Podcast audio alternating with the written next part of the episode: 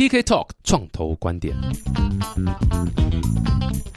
欢迎来到 TK Talk 创投观点，我是 TK。哇，这是已经第五集了！上一集是一个很厉害的这个正妹创业家陈爱玲，也是艺人呐。那那个花店故事真的非常精彩。那这一集呢，我们完全不逊色于上一集。各位如果是听商浪，可能看不到，但是如果是看 YouTube 看到，我们今天重金礼聘李四端来到我们现场。很像李斯德了，没有啦，这个是我们的 Edgar Edgar 秋，是我们 Spotlight 台湾的创办人，要不要这个打个招呼？TK 还有 s o n 的观众朋友，大家好。听众朋友了，听众朋友了，也也有观众朋友了，对，有观众朋友。TKBS 看的人数是相当相当低啦，但是 还是要放在 YouTube 下。谦虚了，不是百万订阅户吗？九十九多万到我自己的账户。对，印度有 service 可以帮你知道假账号去那个 subscribe。哎，今天很开心可以听到 Egger。如果有在这个台湾创业圈走跳的人，应该呃也都听过 Egger，因为很很少遇到。呃，不认识 A 哥的人，那但是你知道，可能有些听众还是第一次接触创业或者准备要创业，所以还是可不可以稍微自我介绍，讲一下你的一个一故事？因为你你其实 Spotlight Taipei 是你创办之外，你之前也还创办另外一个公司，对不对？嗯嗯。各位听众大家好，我是 A 哥邱，那中名是邱燕琪，呃，我现在是 Spotlight 台北的共同。创办人暨管理合伙人，那他是一个创投加速器。那在这之前，我是 Who'sco 的创始成员之一。那我是之前 Who'sco 的营运长，协助 Who'sco 去拓张国际的海外业务。那在更早之前，我在台湾的外商科技公司待过，包括 IBM，然后包括 HP。所以我有一些在外商公司以及新创公司工作的经验。那呃，现在在做这个创投加速器，希望协助更多的台湾创业家进入国际市场。如果我没记错，Who'sco 算是你第一次的创业，对不对？对，然后就成功出场。我们那时候运气非常好，太谦虚，太谦虚。所以呃，Who'sco 其实是多年前，大概是二零一零年的时候，那时候有三位清大的校友，包括 Jeff。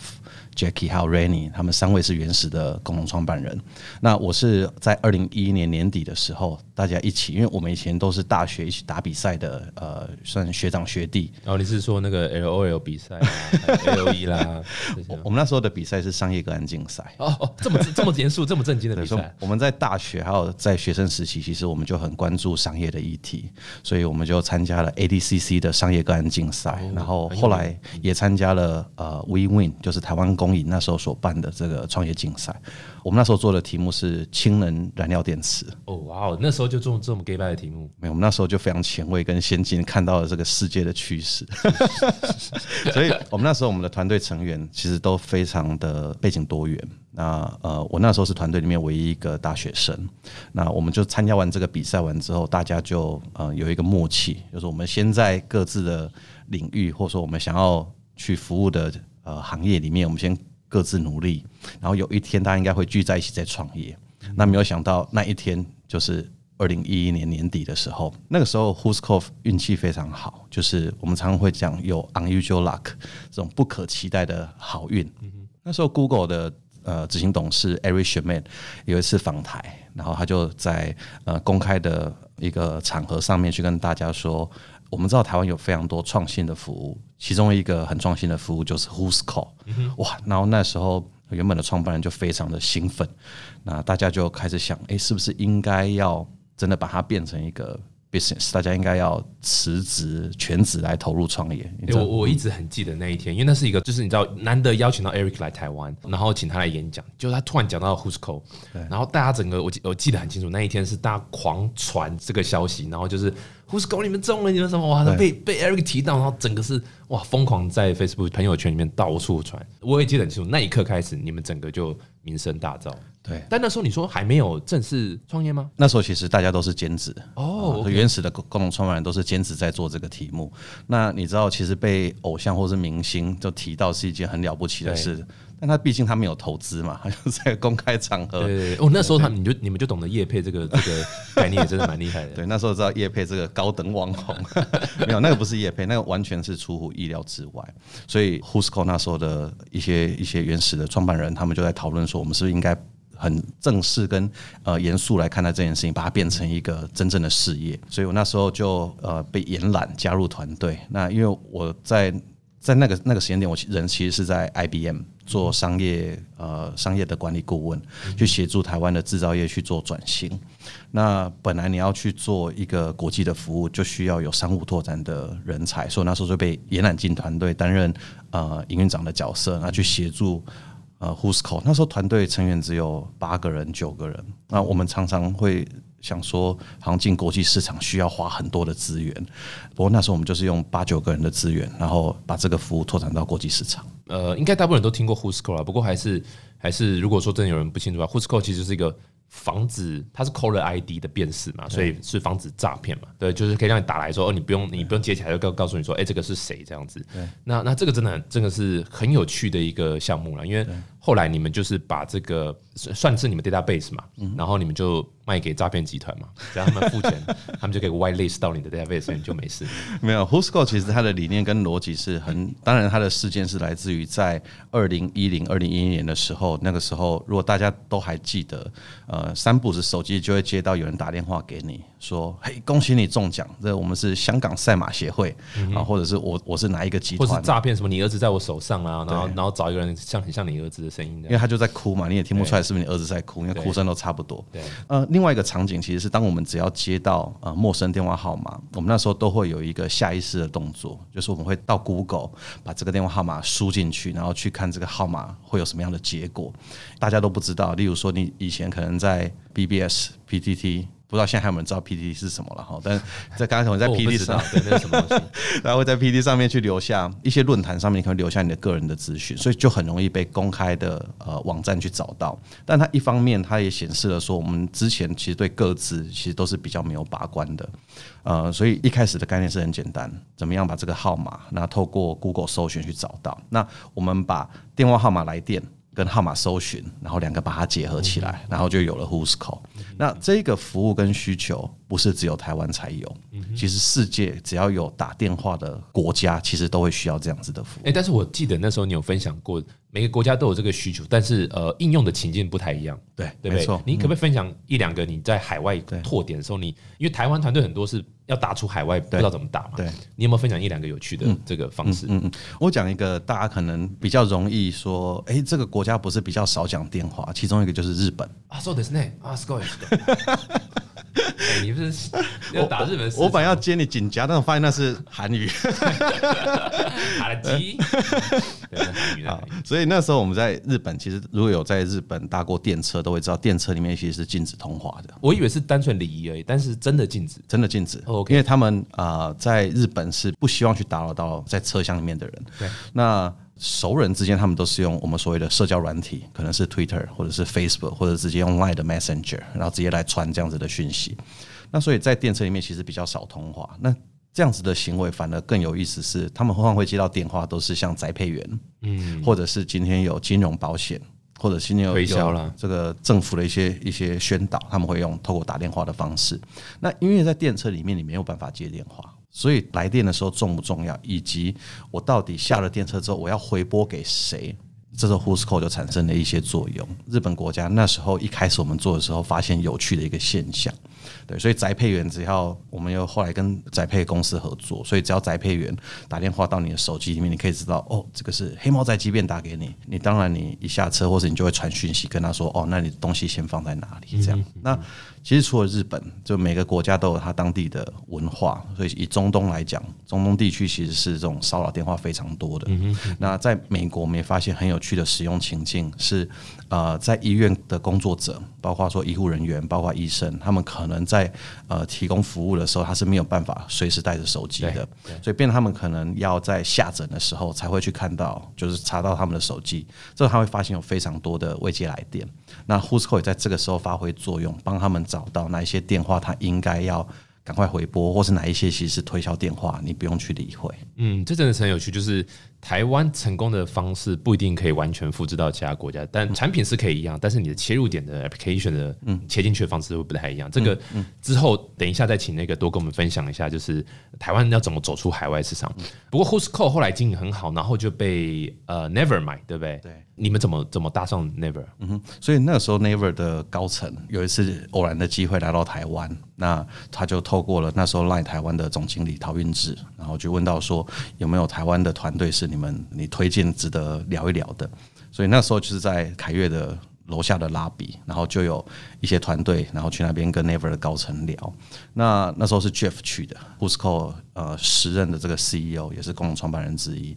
聊完之后，大家发现理念还有我们看到的事情是非常相似的。h u s c o 在解决的不只是呃通话的行为，它其实在解决的是一个信任的问题，就是人跟人之间我们有所谓的强连接。中连接跟弱连接，它其实是把人弱连接那一块去把它呼应出来，而且人跟人如果进行通话的行为，代表他的动机是非常强烈的，就他他比你传讯息丢个微笑笑脸，就是那可能是比较相对应来讲，直接产生关联比较不大。可是你每次我丢你讯息，你都是回我一个微笑笑脸而已，所以代表 下次可以打给我试试看。对，现在变强连接，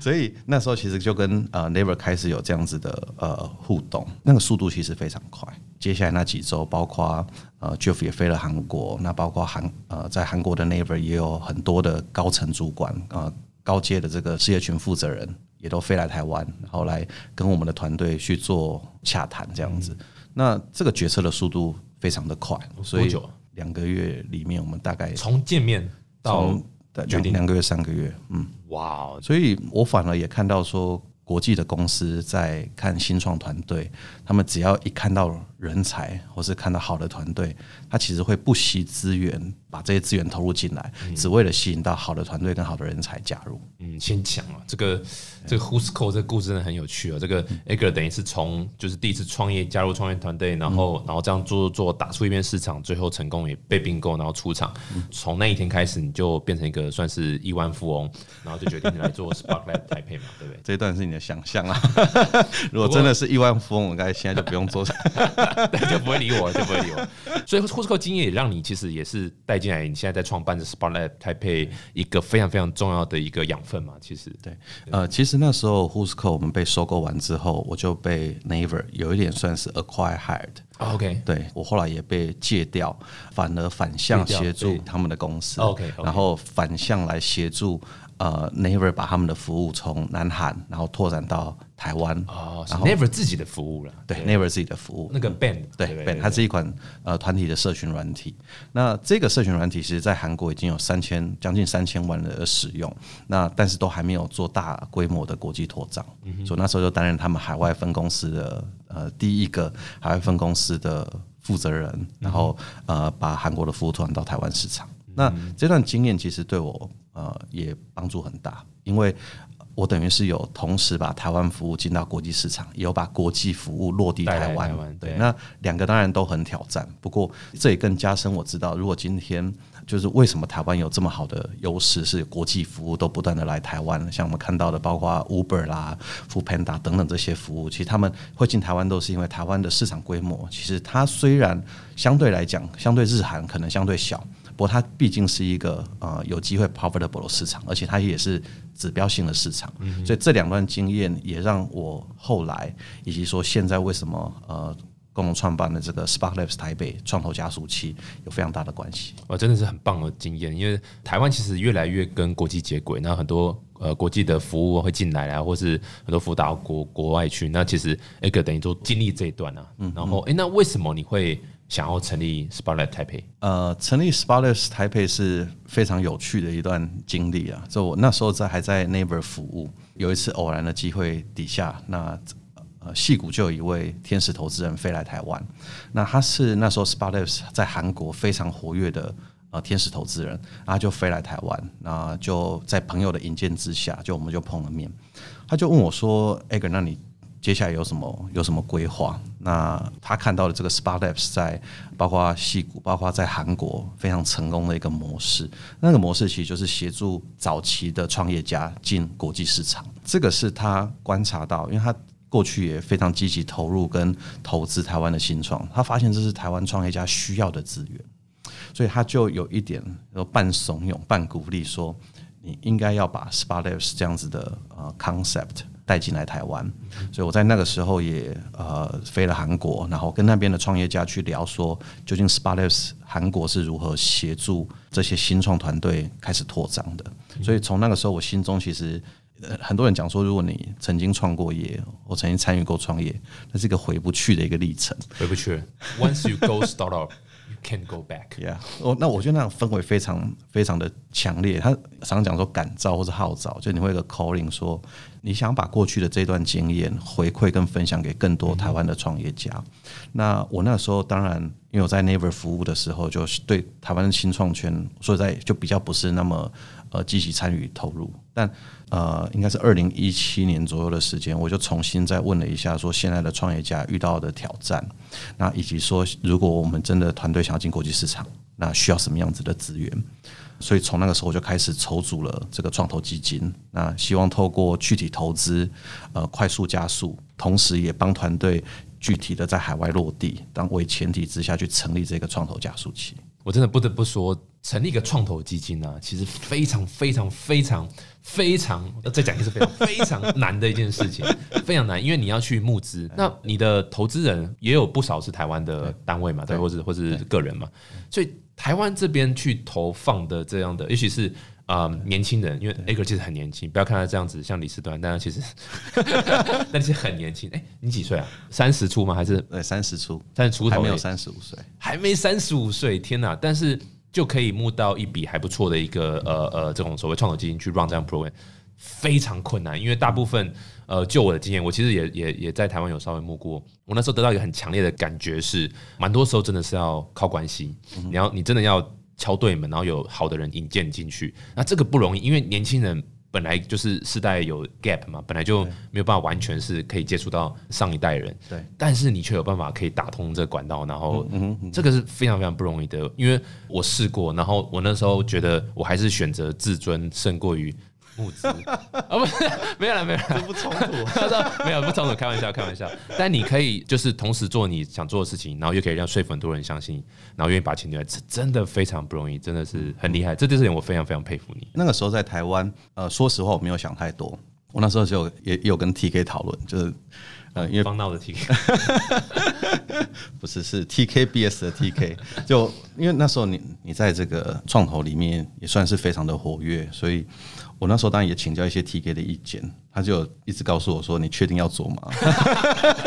想清楚。我们私底下的聊天怎么把它讲出来了？对，”对，但你知道创业家就是有一种。别人越叫你不要做，你就越会想要去证明，呃，所谓天真浪漫。我我那时候没有想太多，我就去找呃谁的理念可能会跟我一样的。所以说实话，创投的募资跟新创的募资很相似。那唯一不一样的地方是，新创募资你已经知道你要做的东西是什么，你会有一些 traction。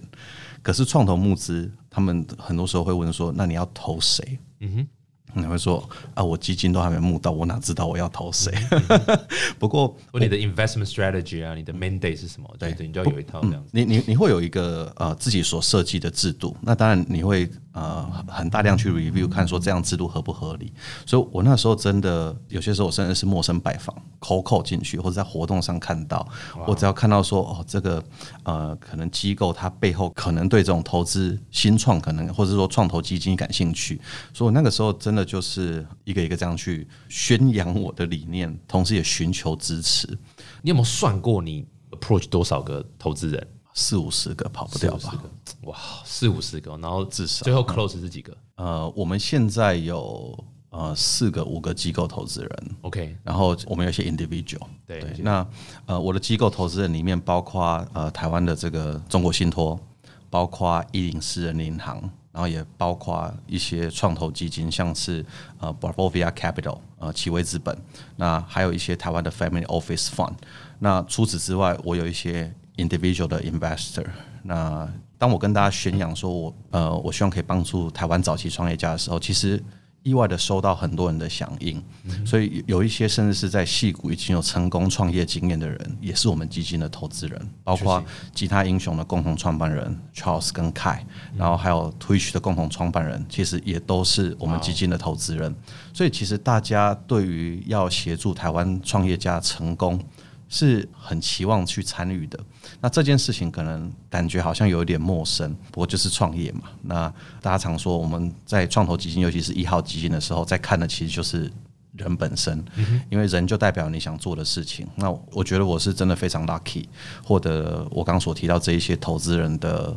呃信任。那这也更加深我呃希希望跟渴望把这件事情做好最大的动力来源。嗯，而且真的很有趣哦，就是你刚刚讲来发现，其实台湾真的很多人才，像 Guitar Hero 啦、Twitch 啊，这都是台湾人之前的创办人，我觉得真的是。蛮有趣，而且他们也都保持着要回馈的心态了。嗯嗯，所以所以，哎，不过你刚刚这样讲，大部分都是创投的角度嘛。但是 Sparkmap 本身是加速器，对不对？它的模式是加速器。你你可不可以先稍微讲一下什么？从你的角度来看，什么是加速器？嗯，然后为什么你们要从加速器角度切入？其实加速器这一个名词是呃。二零零五年那个时候，Y Combinator 成立的时候，那个 program 它在成立时，那个时候还没有一个很明确说加速器的定义是什么。不过他那时候就呃希望可以透过我们所谓的加速器的模式，呃小金额的投资早期的创业家来开始学习投资这件事情。因为 program 其实它过去不是呃投资的背景，正式来讲就是以 startup accelerator 就是我们所谓的新创加速器，它是有定义的。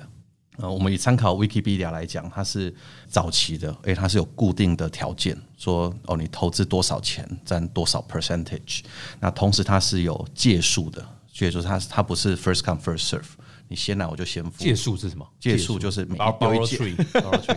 它就是有一届一届，就是说哦，我这一届就是从什么时候开始？一届一届，对，它是齐头式开始，然后齐头式结束。那它很 focus 的是在如何帮助团队找到下一轮的投资，所以它会有一个 public 的这种 pitch event，demo day，对，来吸引投资。所以大部分的加速器会有一些流程，所以第一个包括它是大量甄选。希望透过大量甄选里面去找到团队。第二个，它的筛选机制是比较严格的，所以 YC 或者我们比较常听到像 TechStar，他们大概的录取率都在一 percent 到三 percent 之间。以 Sparks 台北来讲，我们大概是落在三 percent 到五 percent 之间。哇，这么这么竞争！这个这个，我等一下也可以多分享这一块。那再来是还有一个元素，它必须要早期投资。那早期投资里面，呃，透过投资去换取股权。那这个投资的金额真的取决在每一个基金的呃管理合伙人或是合伙人他们如何去做制定。那我这边有一份 report 是这个 Global Accelerator Network 是最新二零一九年的 report。